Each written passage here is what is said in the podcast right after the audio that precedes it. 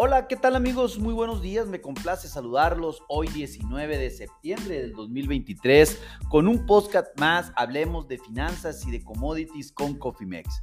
En este espacio, como de costumbre, vamos a platicar acerca de la apertura del mercado financiero, qué está sucediendo también, obvio, en el mercado de commodities, cómo es que apertura los principales commodities a nivel internacional, qué están haciendo las bolsas, así como comentarios generales de la apertura del mercado de manera general. Déjenme informarles que en este momento los futuros de maíz a diciembre están cotizando medio centavo a la alza 4.72 eh, centavos por bushel registra los futuros de diciembre en este momento. Los futuros de soya a noviembre están prácticamente cayendo 5 centavos por bushel. Eh, ya se encuentran en 13.11 y medio centavos por bushel. La realidad es que eh, han sido bastante afectados los futuros después del reporte de Luzda de la semana pasada y pues prácticamente cuando muchos pensábamos que regresaríamos a los 14 centavos por bushel, pues ya tan solo estamos a 11 centavos por bushel de llegar a la marca de los 13 centavos. Qué impresionante la verdad lo que está haciendo el mercado a nivel internacional. A veces cosas inexplicables, otras tienen una mayor lógica y pues aquí lo único, la lógica que queda para el maíz y la soya es la, es la presión por la cosecha en este momento eh, de, la, en Estados Unidos. Recuerden que estamos en cosecha de maíz y soya en los Estados Unidos en este momento, en donde maíz prácticamente registra un avance ya eh, superior al 9%, esto de acuerdo a lo que fue publicado el día de ayer por, por el USDA de los Estados Unidos, en donde salió el informe del progreso de, cosecha. Se informó que maíz tenía un avance de la cosecha del 9%, el mercado si bien esperaba el 10%,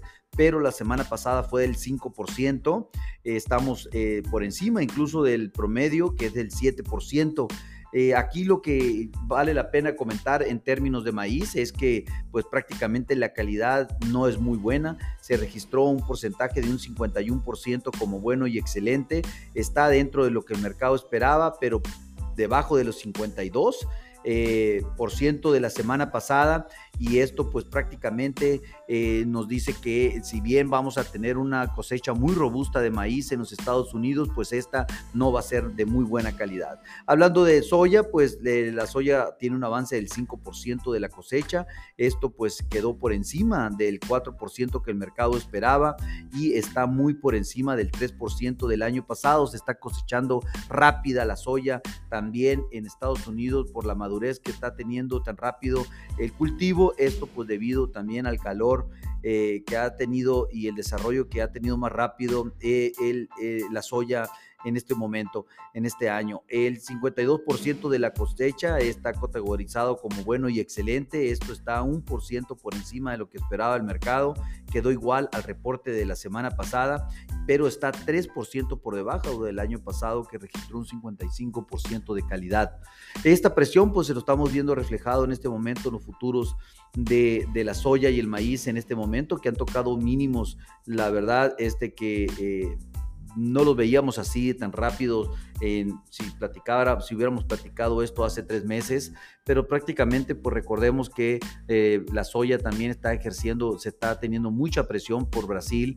Eh, Brasil es el principal exportador de soya del mundo y está vendiendo a un descuento que va desde los 35 hasta los 45 centavos por bushel contra, contra Estados Unidos y esto pues ha estado provocando que los futuros estén cayendo cada día. Eh, pues realmente eh, los vemos también como una oportunidad. Los inventarios a nivel mundial de soya no son los mejores que digamos. Eh, estamos bajos en los inventarios y se estima que el 23-24 también. El clima es un tema importante, sobre todo para las siguientes cosechas, lo cual pues obviamente cualquier cosa, cualquier variante que afecte la producción de Brasil, por ejemplo, el siguiente ciclo, sí pondría en serias dificultades los inventarios de soya a nivel mundial. Por lo tanto, los precios regresarían de una manera muy agresiva. El maíz a diciembre ya está eh, solamente cayendo 3 centavos por buchel en este momento, cotizan en 5.88 centavos después de haberse mantenido sobre la barrera de los 6 centavos por buchel. Ayer tuvimos una baja importante en los futuros del trigo. Esto pues también es porque Rusia se ha mantenido activo vendiendo a super descuentos eh, el, trigo a niveles de 100, entre 180 a 190 dólares dólares. Imagínense mis amigos eh, vendiendo eh, el trigo, los rusos sobre esos niveles. La verdad que sin lugar a dudas, pues es un gran, un gran, eh, un gran precio, lo cual ha venido a repercutir, pues que estamos eh, prácticamente de 30 a 40 centavos, a 40 dólares más caro en Estados Unidos que el trigo ruso, por lo tanto los americanos, los productores americanos se quedan fuera de cualquier oportunidad de negociar. Eh, tenemos serias dificultades con clima en Argentina y Australia. Ya vimos que Canadá cayó bastante en la producción. Sin embargo, esto no lo hemos, no lo hemos visto reflejado en los futuros tampoco hemos visto eh, que, el conflicto entre Rusia y Ucrania pues todavía está más vivo que nunca. Eh, más bien ayer, ayer salieron un par de barcos ahí cargados por el Mar Negro, por Ucrania, en Odessa específicamente, en los puertos ucranianos, y esto pues lo tomó el mercado como que Rusia ya va a permitir el libre tránsito de mercancías de Ucrania por el Mar Negro. Yo lo dudo mucho, más bien creo que esta es una... Eh, es un garbanzo de libra. Eh, las condiciones ahí están más, eh, están más difíciles que nunca, lo cual, sin lugar a dudas, cualquier cosa que suceda en el Mar Negro en los próximos días va a cambiar la historia del trigo. Nosotros vemos una gran oportunidad eh, de compra más en trigo y luego el maíz y soya en estos momentos a largo plazo, porque la recompensa, sí, sin lugar a dudas, puede ser muy interesante una vez que el mercado dé la vuelta por alguna razón que creemos que lo va a hacer tarde o temprano, por lo tanto hay que estar preparados y tener una estrategia en administración de riesgos que pueda ayudarles.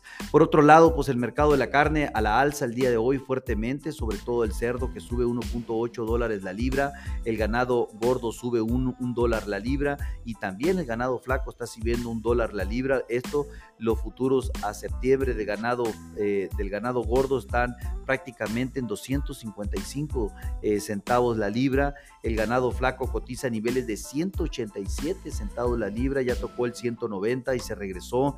Eh, precio récord para el ganado en los Estados Unidos. Aprovechen estos precios, sobre todo para coberturas del 2024, porque los precios van a caer una vez que se recupere el hato de engorda en los Estados Unidos. Y créanme que lo harán porque el costo de producción ha caído bastante en, los últimos meses. Por otra parte, hablando de los metales, eh, el oro está eh, sacando la casta nada más en este momento, subiendo un 0.13%, la plata está cayendo un 0.20% y los futuros a septiembre en este momento en 1934 cotiza para el oro y en 23.18 para la plata. Para el día de mañana ya vamos a cambiar a futuros de diciembre, Dios mediante.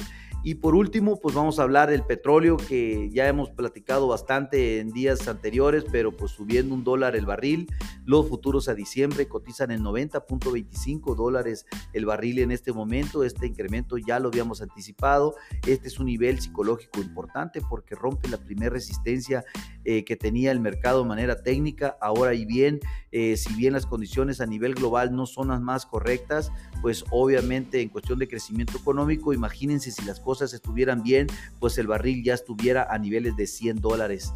Eh, vamos, esto traerá incrementos en el diésel y la gasolina. Les avisamos a todos nuestros clientes y amigos importadores de combustibles en México, una gran oportunidad para hacer risk management contra el petróleo.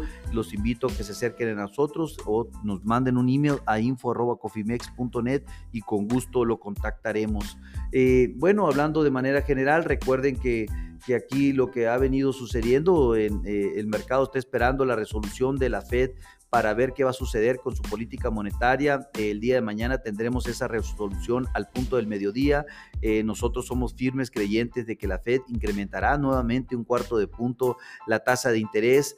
Esto pues para seguir en continuidad con la restricción, una política económica más restrictiva y sobre todo darle un mayor empuje a la inflación a la baja, el cual que si bien ha caído, la inflación subyacente no ha caído en los ritmos adecuados, lo cual pues va a tener que volver a hacerlo eh, sin lugar a dudas, aunque el mercado diga que no. Eh, nosotros acá en Cofimex estamos viendo que sí lo va a hacer, va a incrementar un cuarto de punto de nuevo y el nuevo rango va a estar situado en 5.50 a 5.75%. Veremos quién tiene la razón el día de mañana. Por último, pues vamos a platicar del mercado financiero. En estos momentos el tipo de cambio en México se aprecia a casi 4 centavos por dólar. El spot cotiza a niveles de 17.10 pesos por dólar. El máximo de la sesión ha sido 10.14, el mínimo ha estado en 17.07 pesos por dólar. Eh, hablando del IPC, por fin a la alza marginal, un 0.5%. El Dow Jones abre a la baja un 0.64%.